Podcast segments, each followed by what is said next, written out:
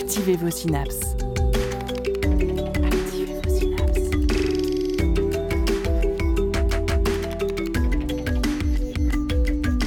Poussez la porte du labo des savoirs et entrez dans un monde de science et d'expérience.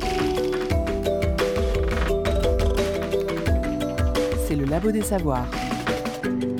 Avec elle, nous pouvons chanter, véhiculer des émotions, communiquer, réparler.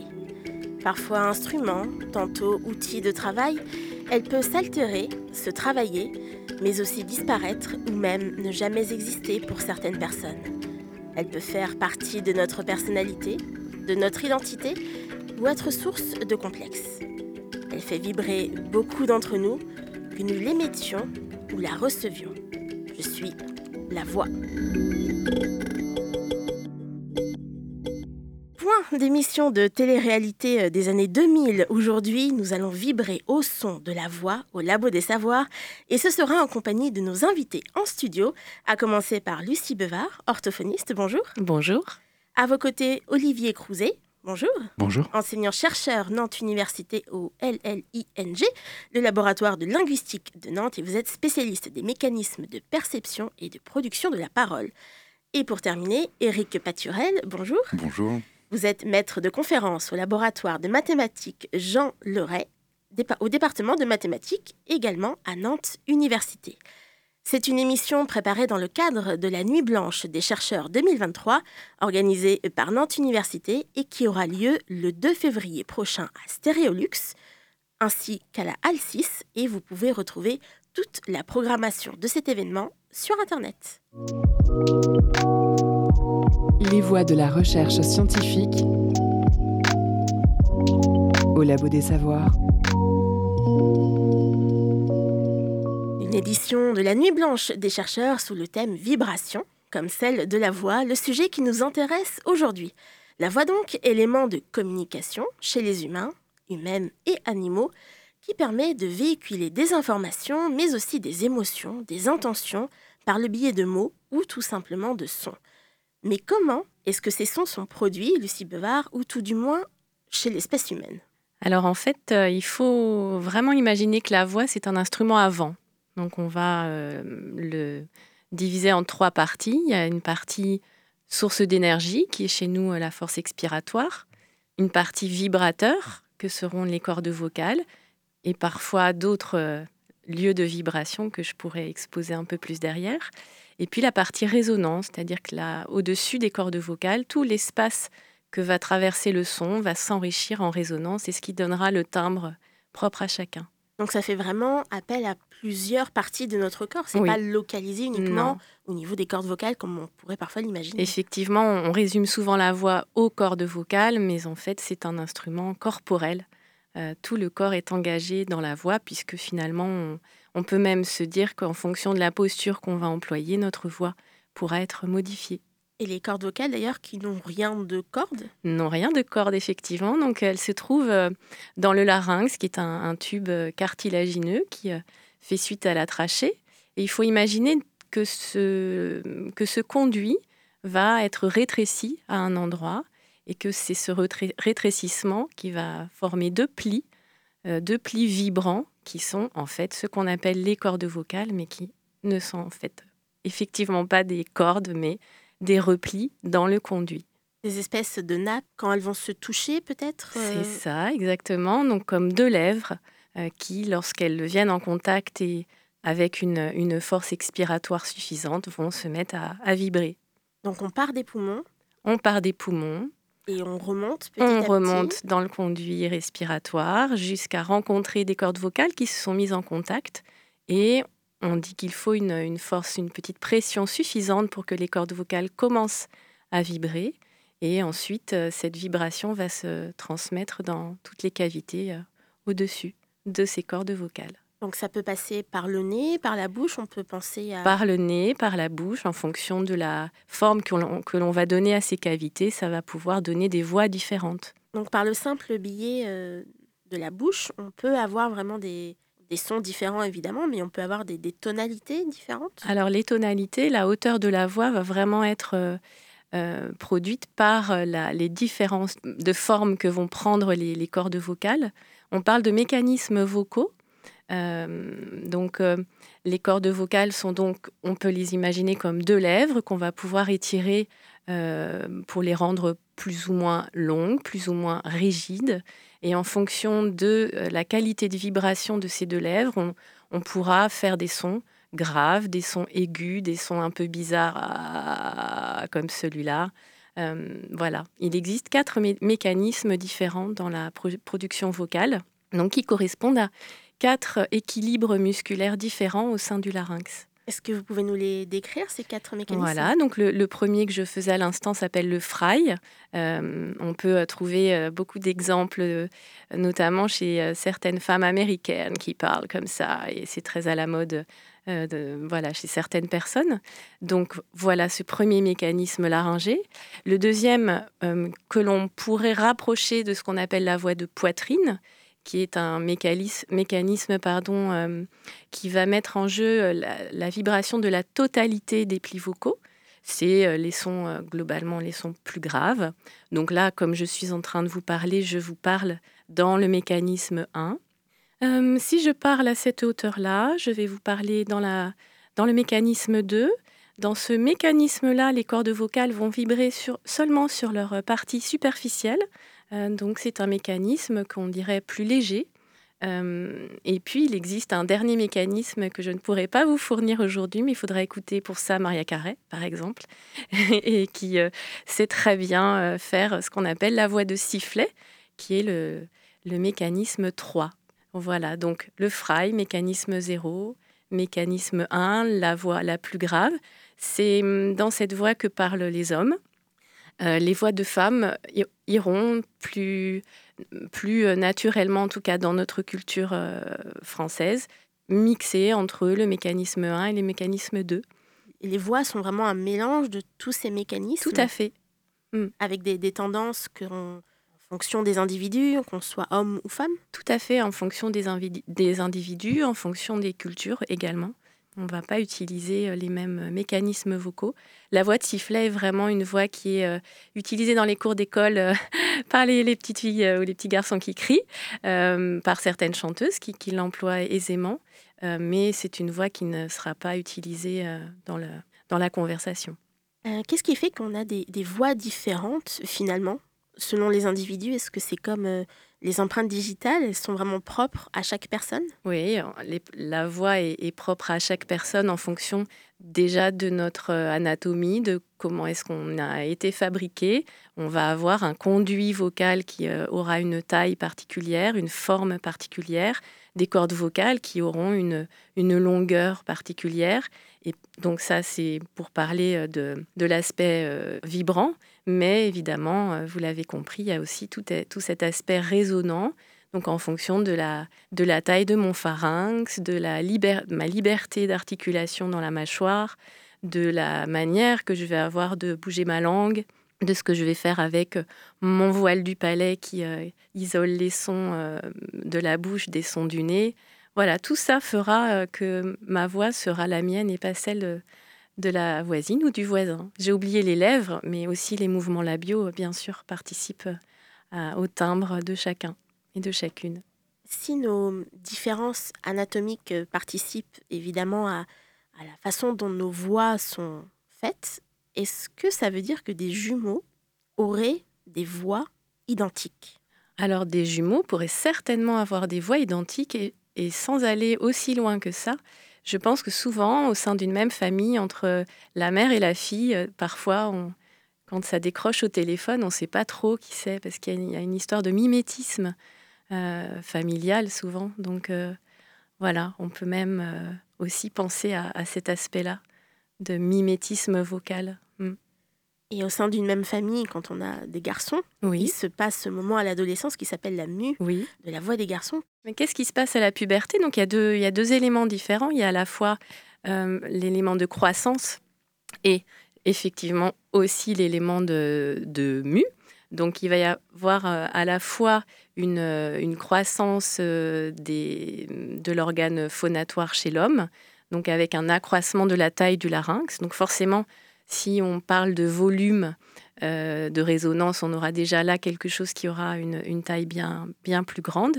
Et puis il va y avoir aussi un changement au niveau même de la, de la masse des, des cordes vocales qui va aussi être différente du fait de l'imprégnation en, testostérone. Et c'est à ce moment-là qu'on voit la plus grande différence qui se crée entre les voix féminines et masculines? Oui, tout à fait. C'est vraiment au moment, au moment de, de la mue que, que ce changement se fait euh, voilà, chez les garçons euh, qui, deviennent, qui deviennent euh, de jeunes hommes. Et est-ce qu'on observe des, des différences vraiment de voix entre les voix parlées les voix de tous les jours, on va mmh dire, qu'on va demander la baguette à la boulangère, et la voix de chant pour notamment des, professionnels?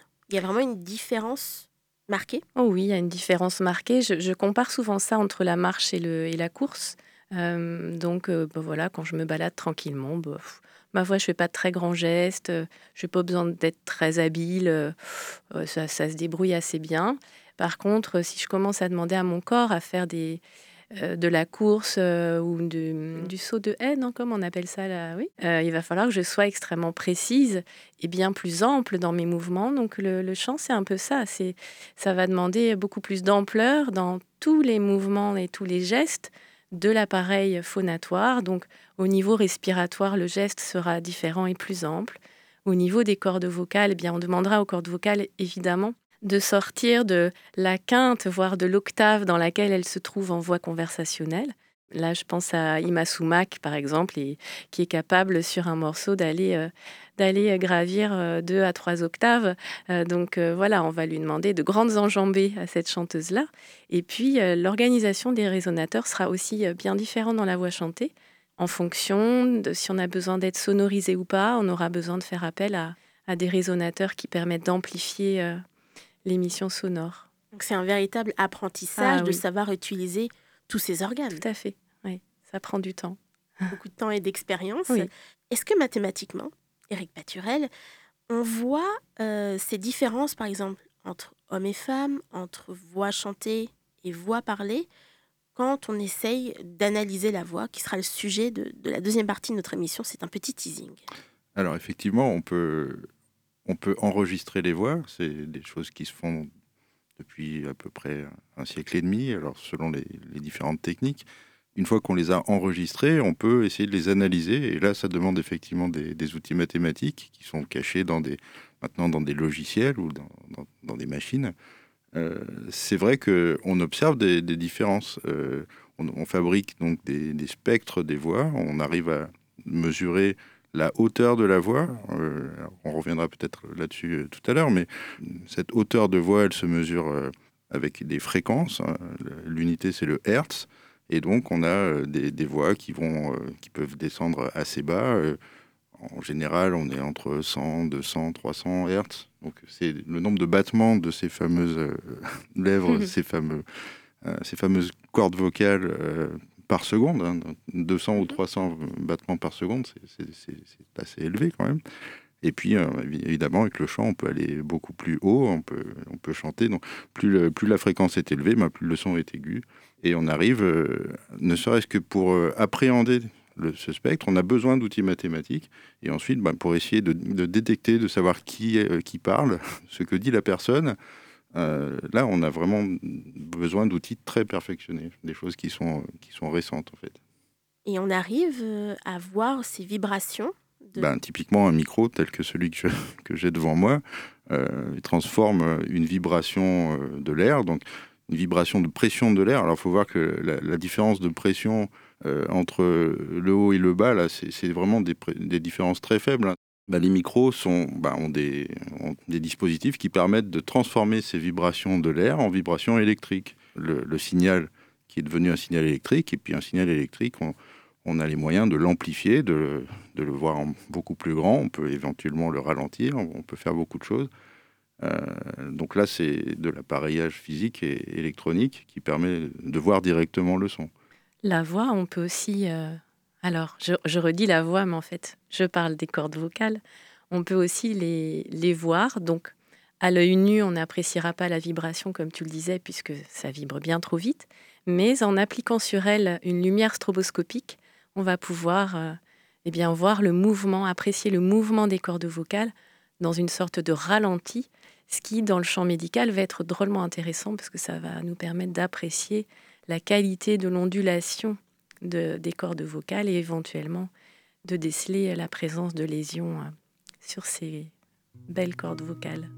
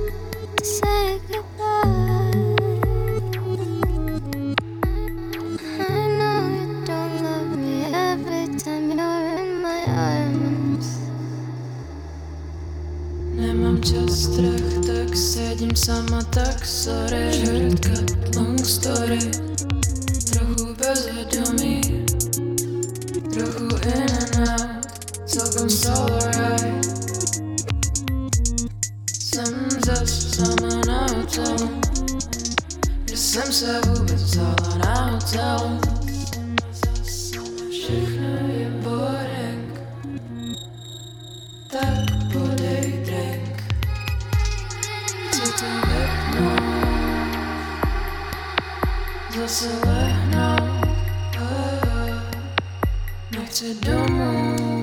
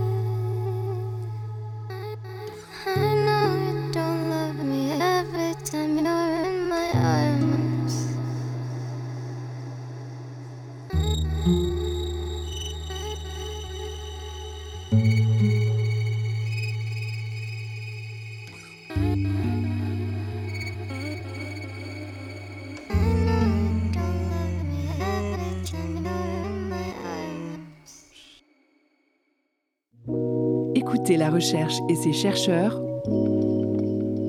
au Labo des Savoirs.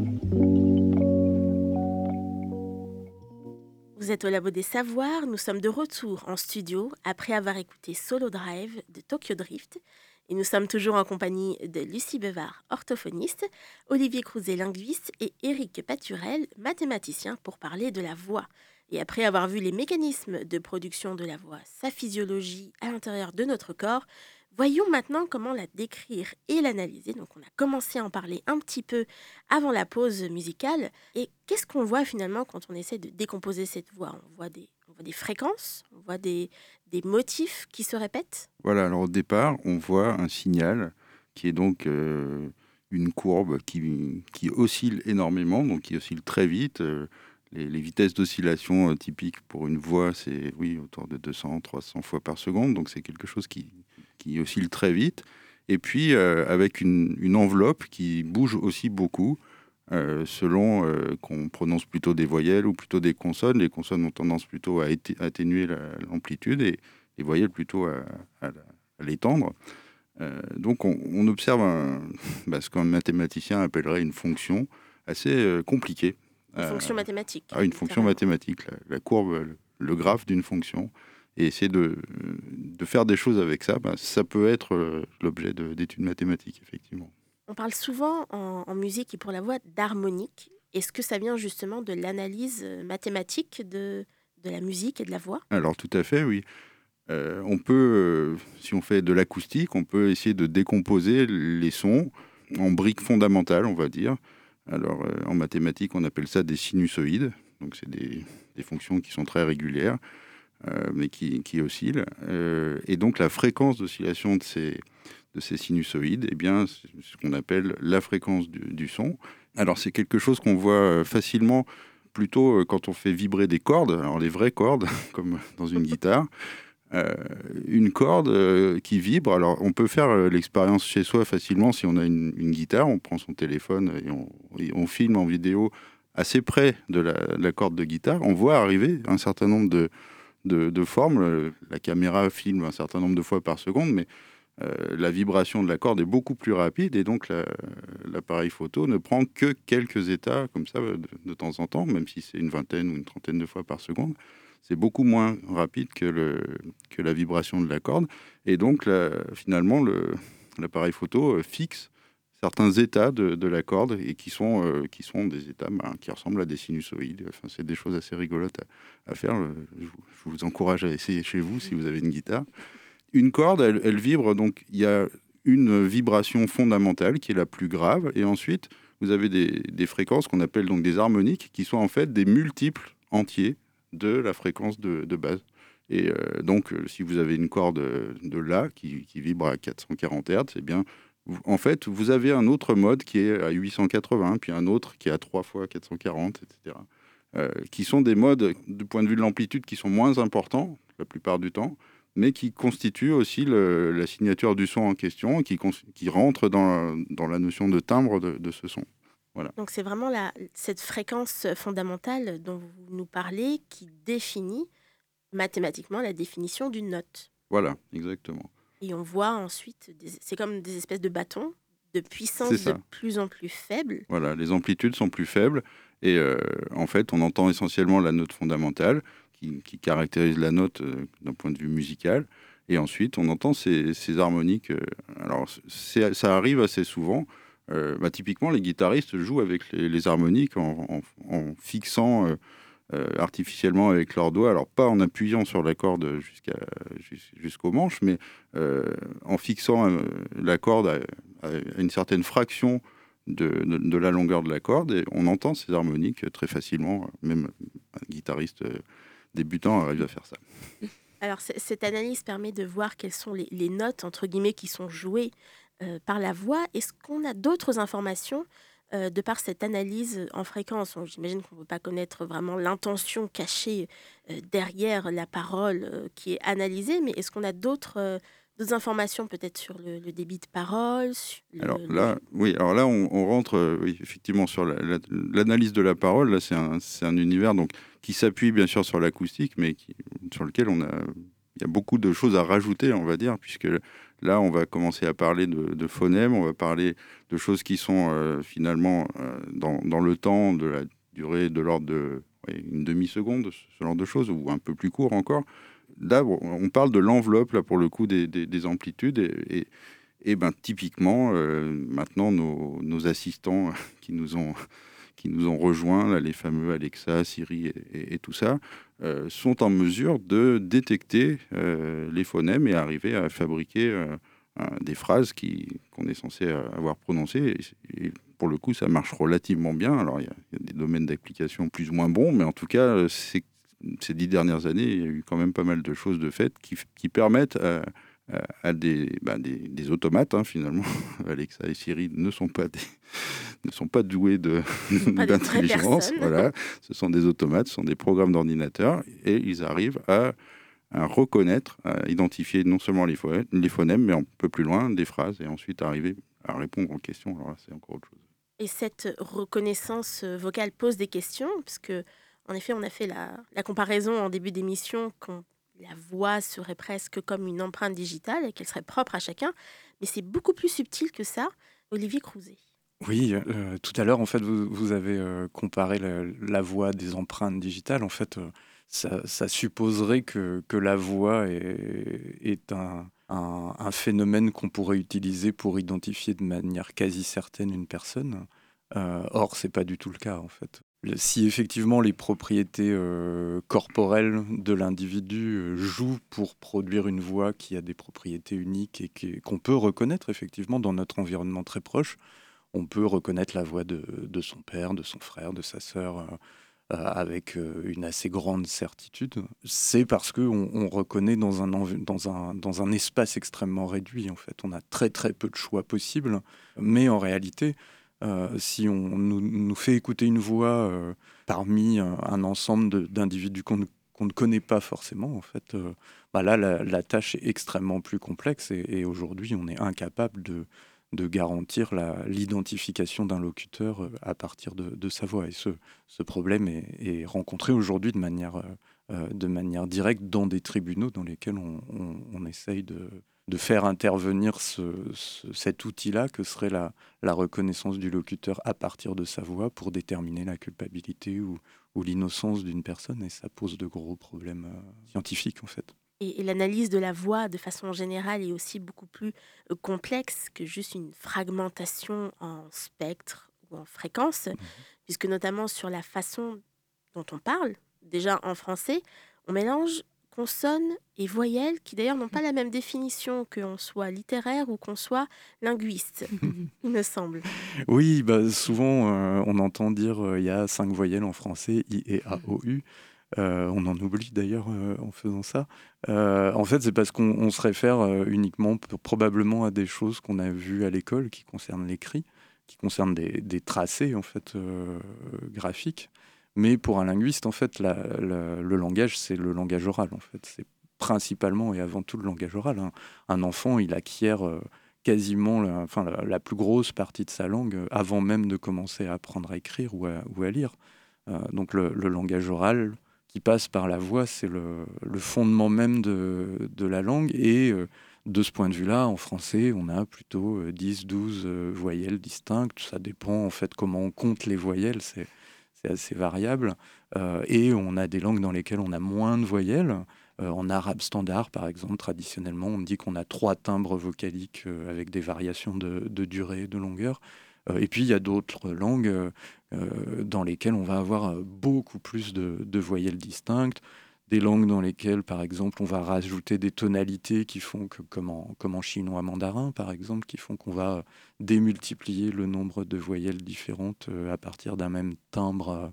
Pour nous, le timbre, dans ce cas-là, c'est la forme du conduit vocal, en fait. Le nombre de voyelles qui caractérisent une langue dépend de la langue et, ne dépend pas de l'écrit, en tout cas, surtout dépend de l'oral.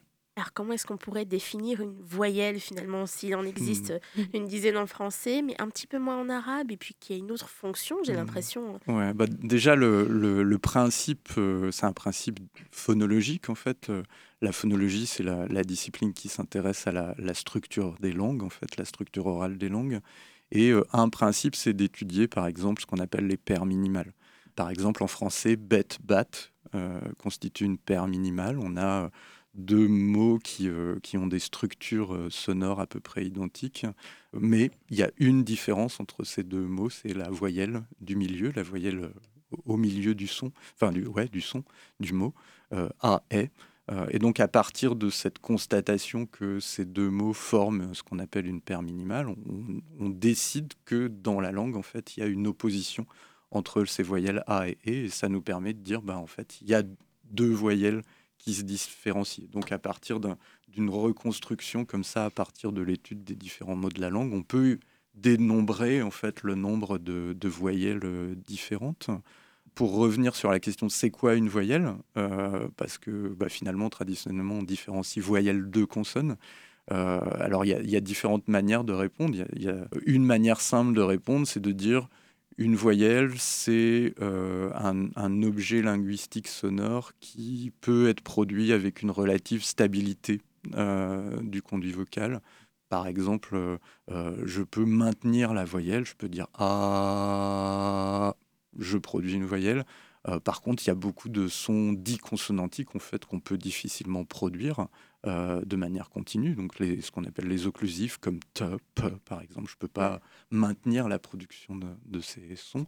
Alors, il y a aussi en fait d'autres des, sons dits consonantiques qu'on peut maintenir, comme s ou j, qui sont définis comme des consonnes. Donc après, les arguments qui vont décider que tel son est une consonne, tel son est une voyelle, c'est aussi des arguments liés à l'organisation de la langue. Euh, donc en gros, on peut dire euh, les mots dans la plupart des langues, en tout cas, inclut nécessairement une voyelle, mais on va avoir des consonnes qui vont s'adjoindre sur les bords. Donc on peut avoir un mot comme où, où est-ce que tu vas? Mais on, va pouvoir rajouter en fait un te devant pour faire tout, un te derrière pour faire tout, etc. On n'a pas, en tout cas dans le dictionnaire, on n'a pas de mots, en, tout cas pour, la langue française, on n'a pas de mots qui seraient caractérisés uniquement par une consonne. Par contre, dans la langue, dans la pratique spontanée de la parole, en fait, ça arrive assez fréquemment qu'on produise des mots qui, sont caractérisés uniquement par une consonne parce qu'on on va faire sauter, on va enlever des voyelles en fait dans la prononciation. Euh, je te vois tout à l'heure, ben, en fait, euh, j'ai enlevé des voyelles pour produire des mots avec juste une consonne.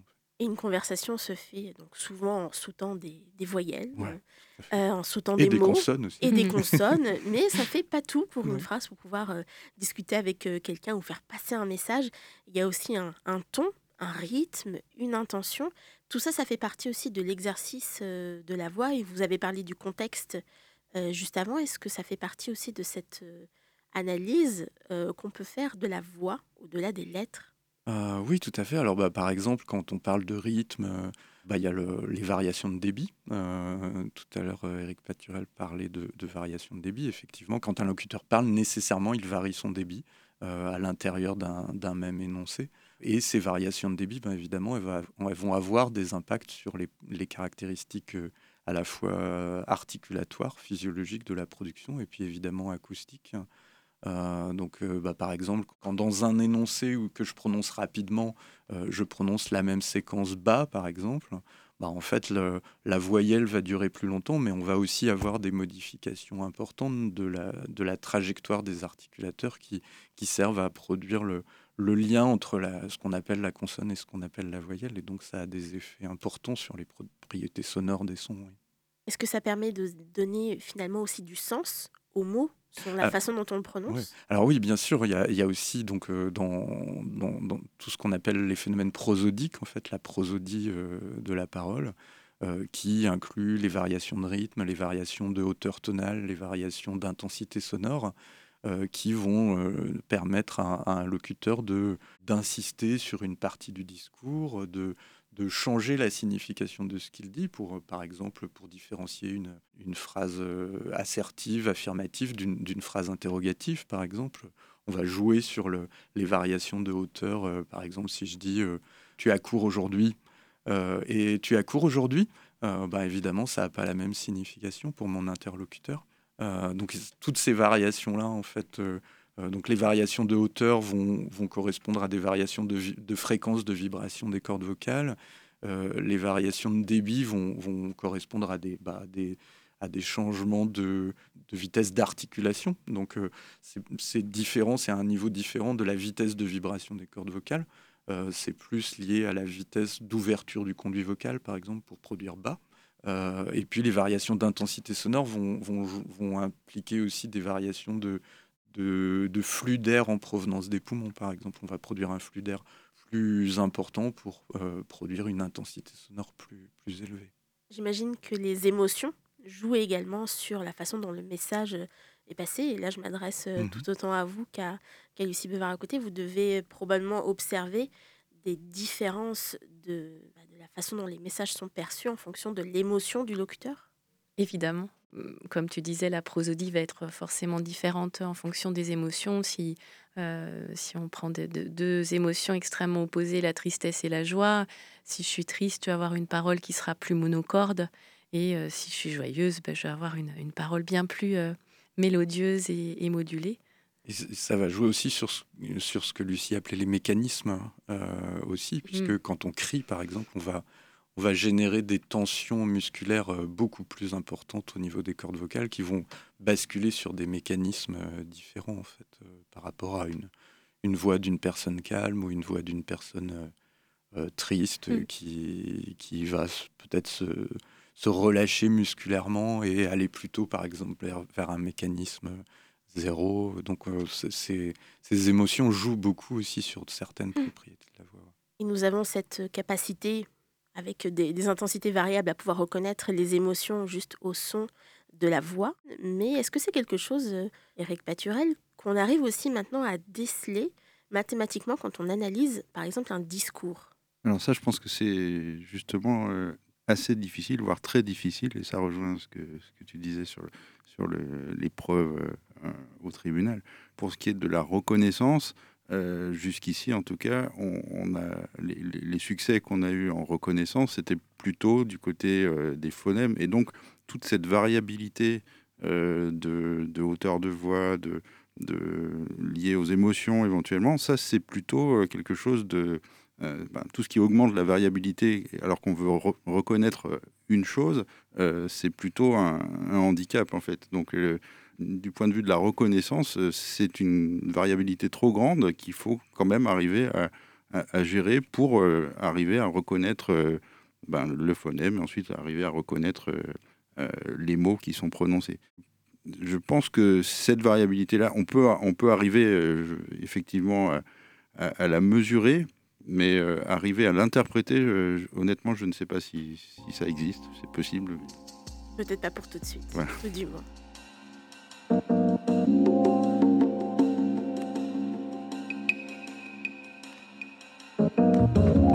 Hush now, don't explain.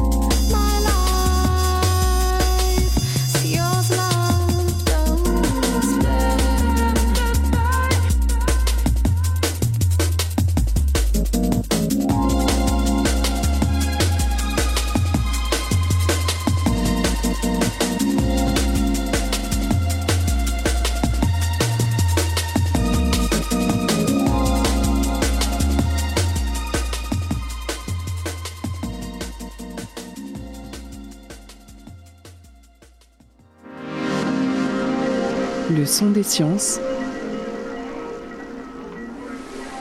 au labo des savoirs.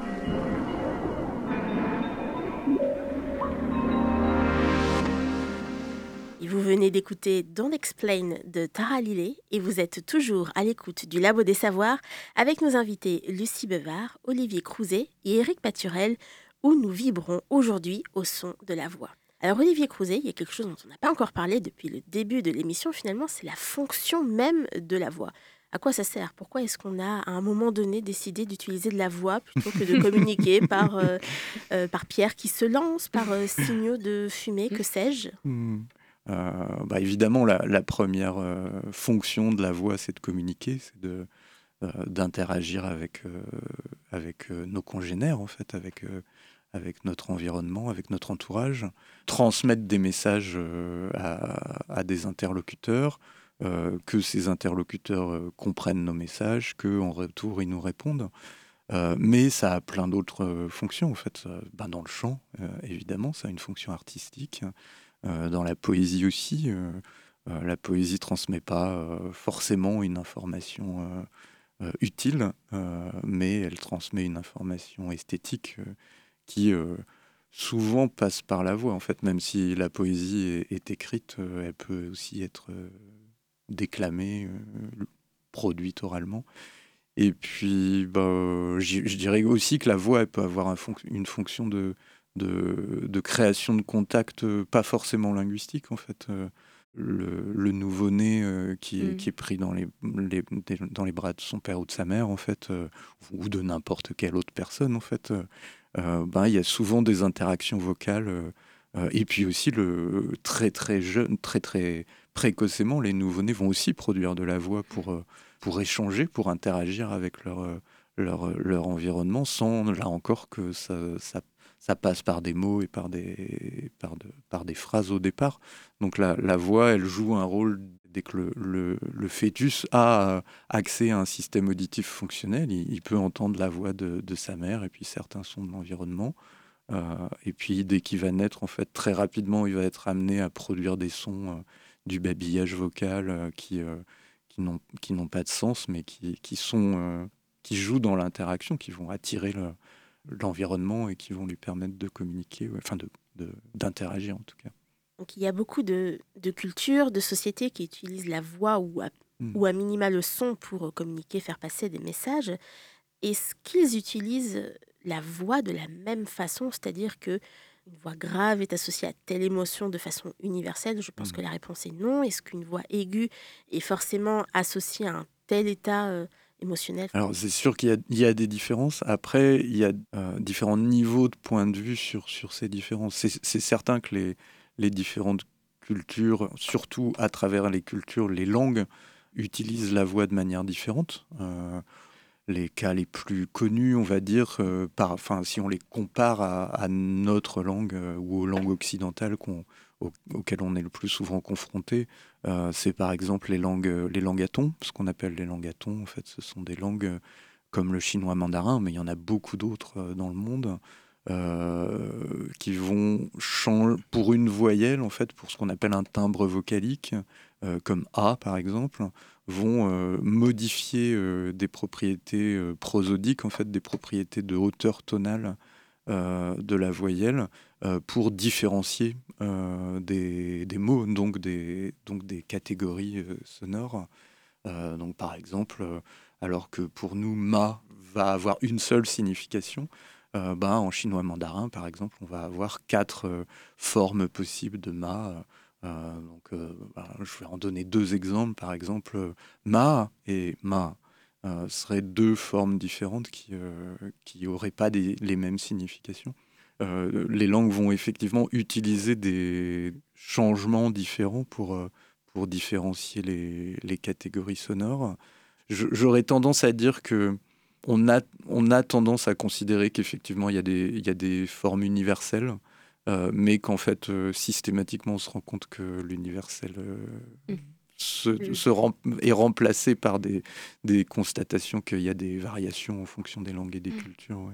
Il n'y a pas de, de, façon de parler universelle et de façon de communiquer universelle. Oui, je pense qu'il y a, enfin, euh, déjà la difficulté, c'est de caractériser c'est quoi physiquement la tristesse, enfin, au niveau du son. Qu'est-ce qui exprime la tristesse? Ça, c'est quelque chose qu'on est toujours, enfin, qui, est loin d'être euh, mmh. d'être euh, connu, compris. Le jour où peut-être on aura compris ce que, ce que la tristesse produit dans un son de manière clair, là peut-être on pourra se poser des questions d'universalité. Universalité, vaste débat dans lequel nous n'allons pas forcément rentrer aujourd'hui. Euh, ce qui est sûr, c'est que la, voix et la façon dont on la perçoit, la façon dont on la renvoie euh, vers les autres est fortement codée, à la fois par euh, mimétisme, par la société. Est-ce que c'est quelque chose que vous remarquez dans votre pratique d'orthophoniste, Lucie Bevard oui, c'est sûr que je reçois de nombreux patients et patientes euh, qui viennent pour euh, essayer de modifier leur voix en fonction du regard qu'on porte sur eux, parfois aussi parce qu'eux-mêmes euh, ressentent dans leur voix certains traits qui ne leur conviennent pas. Oui, la, façon qu'on a de percevoir sa voix et, également le regard que les autres portent sur notre voix peuvent, peuvent amener certains patients à, consulter. Oui. C'est une expression de soi, la façon dont on parle. Oui, tout à fait. Après, euh, il y a hum, voilà, différentes demandes qui peuvent m'être attribuées à, ce sujet-là. Là, je vais rentrer dans le, dans le sujet de la transidentité.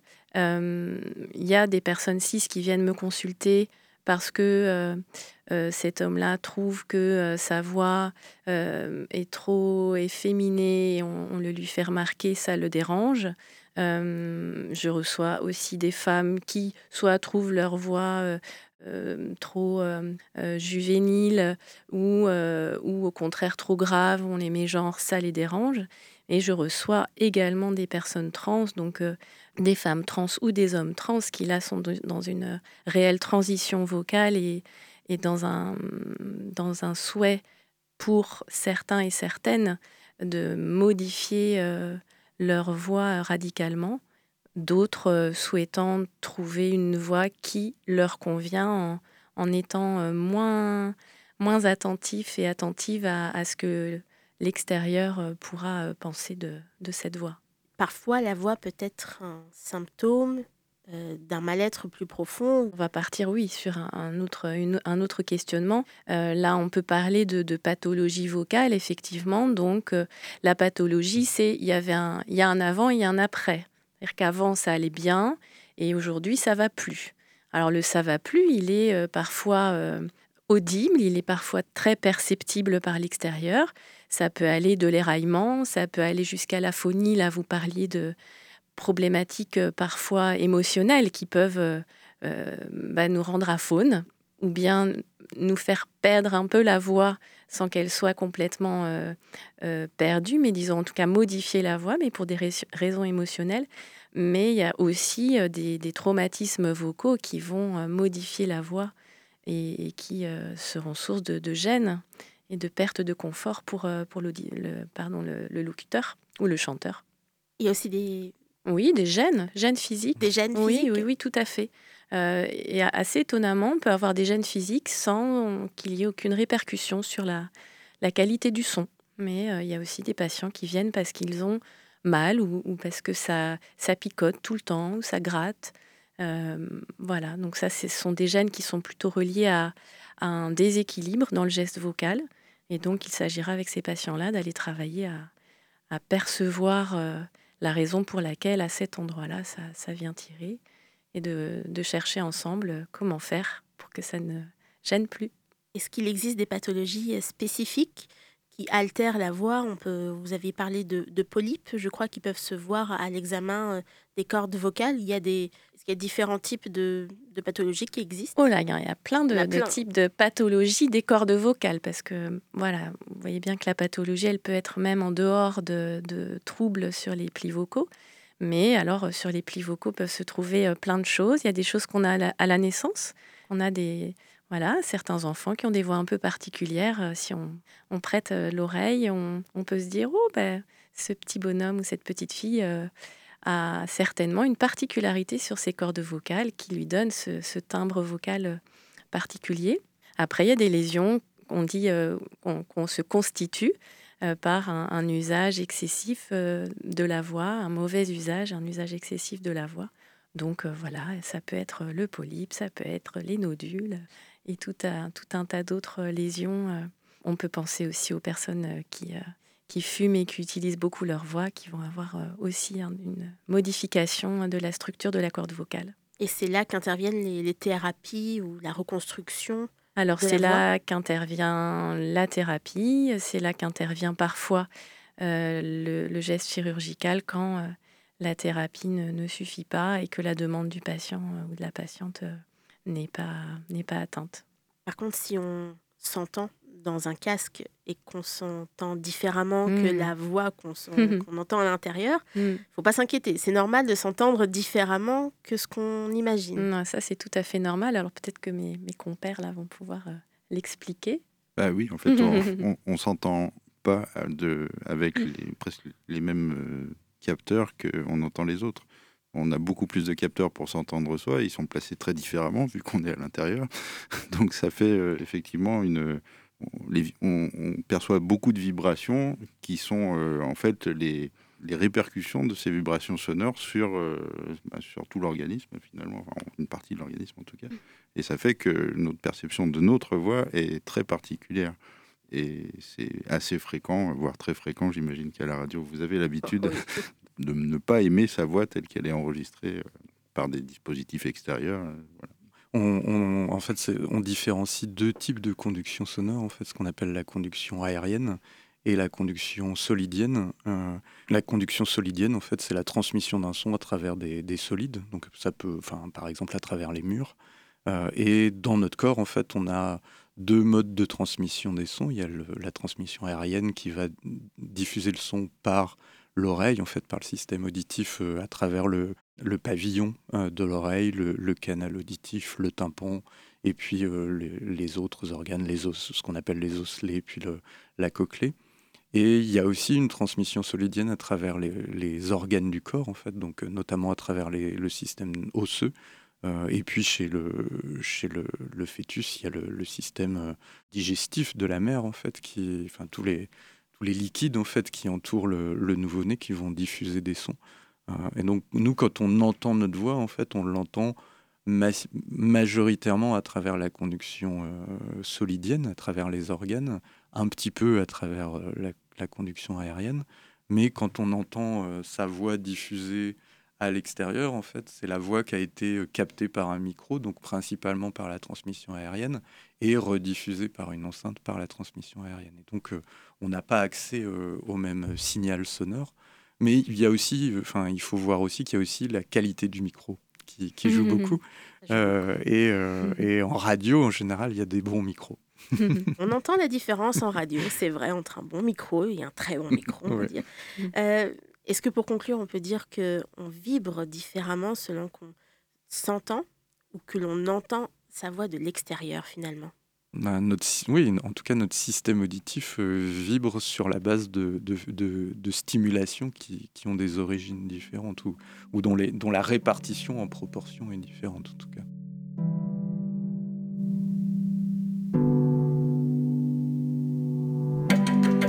C'est la fin de notre émission consacrée à la voix dans le cadre de la Nuit Blanche des chercheurs 2023. Merci à nos trois invités d'être venus en plateau aujourd'hui, Lucie Bevard, Olivier Crouzet et Éric Paturel. Une émission préparée et réalisée par Dunia Saez, à réécouter sur vos applications de podcast ou vous pouvez nous retrouver évidemment sur labodesavoirs.fr ou sur nos réseaux sociaux. Et puis évidemment, on vous dit à la semaine prochaine pour une nouvelle émission.